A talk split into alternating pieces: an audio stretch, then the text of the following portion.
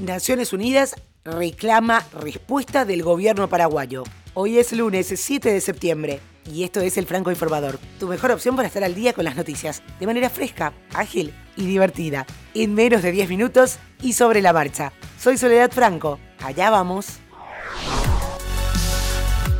Paraguay debe investigar sin demora y de forma imparcial la muerte de dos niñas durante un operativo realizado esta semana contra la guerrilla Ejército del Pueblo Paraguayo. Esto fue lo que exigió este domingo el representante en América del Sur de la Alta Comisionada de las Naciones Unidas para los Derechos Humanos, Jan Yarab. También recordó al Estado paraguayo que la participación de personal militar en tareas de seguridad interna debe realizarse con pleno apego a las normas internacionales de derechos humanos y siempre bajo control de la autoridad civil y con los más altos estándares de transparencia y rendición de cuentas, como establece el Pacto Internacional de Derechos Civiles y Políticos. El gobierno paraguayo informó tras el operativo de que las menores estaban armadas y que una de ellas abrió fuego contra la patrulla de reconocimiento que detectó la presencia guerrillera en la zona. Además, responsabilizó de esas muertes al EPP, al que esta semana acusó de reclutar a menores. La policía de Hong Kong detuvo este domingo a al menos 300 personas, entre ellos tres activistas del movimiento pro-democrático, durante una protesta contra la decisión del gobierno local de posponer las elecciones al Parlamento por COVID-19. Varios grupos se reunieron en este día en la que estaba fijada originalmente la votación para expresar su oposición al cambio de fecha y a la polémica nueva ley de seguridad china. El rotativo South China Morning Post informó que los manifestantes corearon eslóganes antigubernamentales y pidieron la independencia del dominio chino, que proclaman ahora constituye un delito según la legislación que Beijing aprobó este año. España sufre una segunda ola de la epidemia de COVID-19 que podría llegar al resto de Europa en los próximos días, según alerta un estudio de un hospital y una universidad de la región española de Cataluña. Estos centros de investigación explican que la segunda ola es el efecto de bares y restaurantes y que podrían tener grandes repercusiones en la evolución de las epidemias, donde las medidas se respetan mucho menos que en otras circunstancias como la distancia interpersonal.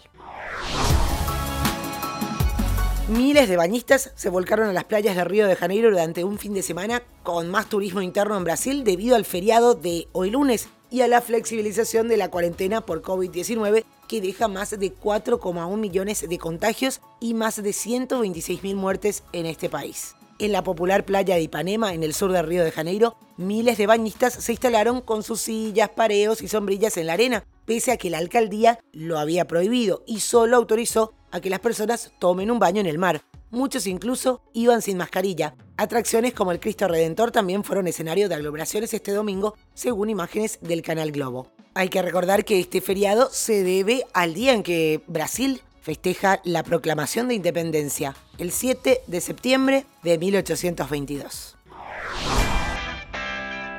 Quiero hacer una pequeña pausa para decirte que este podcast es producido por La Podcastera. Desde ahí pueden ayudarte a crear tu propio podcast si además de escucharlos, querés que te escuchen, si tenés algo importante que comunicar, si sos experto o experta en tu área, podés tener tu podcast y transmitir tus conocimientos, vender tus productos o servicios al mundo entero. Podés contactar a lapodcastera.gmail.com en todas las redes sociales también y solicitar una asesoría gratuita por ser oyente del Franco Informador. Dicho esto, seguimos.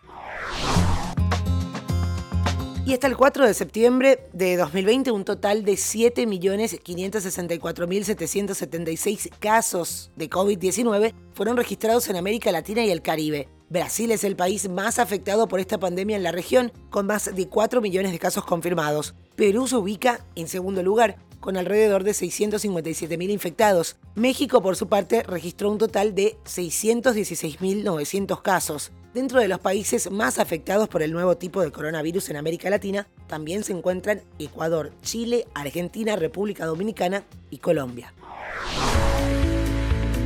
Microsoft y la NASA unieron esfuerzos y acaban de anunciar el lanzamiento conjunto de una serie de cursos online destinados a formar a aquellos que se inician en la programación para que puedan utilizar el lenguaje Python y algoritmos de Machine Learning el primer módulo incluye Introducción a Python para la exploración espacial. Encontramos información sobre el programa Artemis de la NASA que tiene como objetivo aterrizar a la primera mujer en la Luna en 2024 y sobre sus principales sistemas tecnológicos. Te dejo el link para que puedas mirarlo.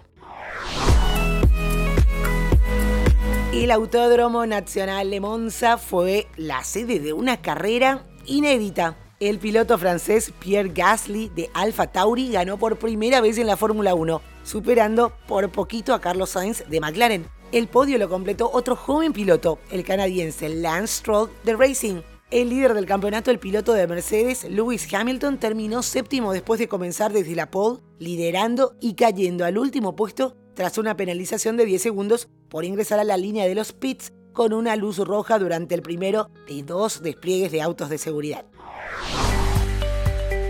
Como si algo le faltase a este año 2020, además de un podio inédito y muy extraño en Monza, tenemos que ir hasta New York para hablar de la descalificación de Novak Djokovic. El número uno mundial fue descalificado del abierto de Estados Unidos por golpear con la pelota a una jueza de línea durante el partido de octavos de final contra el español Pablo Carreño. Claro, esto fue sin intención alguna. Luego de perder su servicio ante Carreño, donde daba 6-5 de ventaja al español en el primer set, Djokovic sacó una pelota del bolsillo y la lanzó hacia la pared, golpeando en el cuello a una jueza de línea que cayó del suelo dando un grito de dolor. Al ver que la había golpeado, Djokovic acudió rápidamente a ver el estado de la jueza, que tuvo que recibir atención médica. Después de haber conversado con los jueces del partido, estos decidieron descalificarlo. La casa donde creció la leyenda de los Lakers, Kobe Bryant, cuando era adolescente, está en el mercado. La casa de la infancia de Bryant, incluido su aro de baloncesto original, está a la venta por 899 mil dólares según su corredor, Compass. La familia Bryant regresó de Italia y se mudó a la casa de inspiración colonial de la década de 1950, cuando Kobe era todavía un adolescente lanzada el pasado 4 de septiembre, tras dos días en órbita, China aterrizó con éxito su primera nave reusable, una misión altamente secreta que busca abaratar los costos de la exploración espacial, como ya hacen compañías como SpaceX. Si bien desde China no dan detalles sobre esto, todo apunta a que trata de algún tipo de avión espacial como el X-37B estadounidense. Y nos vamos con música. El artista urbano oriundo de Panamá, Sech, se presentó con un nuevo remix del tema Relación y cuenta nada menos que con la colaboración de Rosalía, J Balvin, Daddy Yankee y Farruko. Y esto es todo por hoy, ya estás al día con las noticias. Te agradezco por hacer del Franco Informador parte de tu rutina diaria de información. Te espero nuevamente mañana a primera hora.